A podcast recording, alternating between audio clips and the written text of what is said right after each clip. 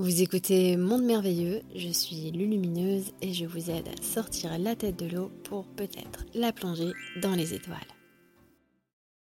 Quand on vit des pics de bonheur, est-il obligatoire de tomber dans les pics inverses de tristesse? Non, ce n'est pas obligatoire.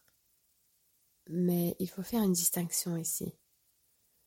Intérieurement, quand on vit une joie intense. Très souvent, c'est le corps émotionnel qui emmagasine cette, cette énergie de joie. Elle est éphémère. C'est un peu comme si on avait tendu l'élastique et que vous avez sauté très très haut dans le ciel. À un moment donné, vous allez retomber. Cela ne veut pas forcément dire que vous allez retomber dans une forte tristesse. Mais le corps émotionnel il est comme un grand capteur d'énergie très dense. Il fabrique beaucoup d'énergie.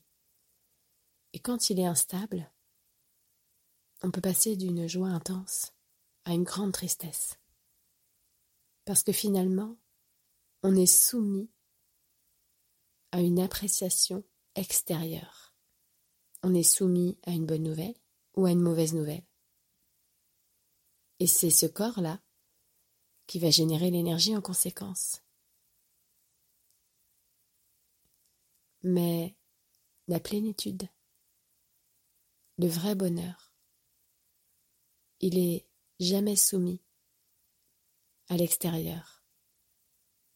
La plénitude et le bonheur, ils sont totalement désintéressés. Ils ne sont jamais en train de nourrir votre ego, votre personnage, ils nourrissent une part de vous supralumineuse. Cette part en vous est toujours, éternellement, dans la quiétude, le bonheur. Et ça, ce n'est pas dans votre corps émotionnel, c'est au-delà de cet outil du corps émotionnel, au-delà de cet outil du corps mental qui vous servent ici, dans votre incarnation. Le bonheur véritable, il n'est soumis à aucune condition. On ne peut pas le perdre. Il est toujours là.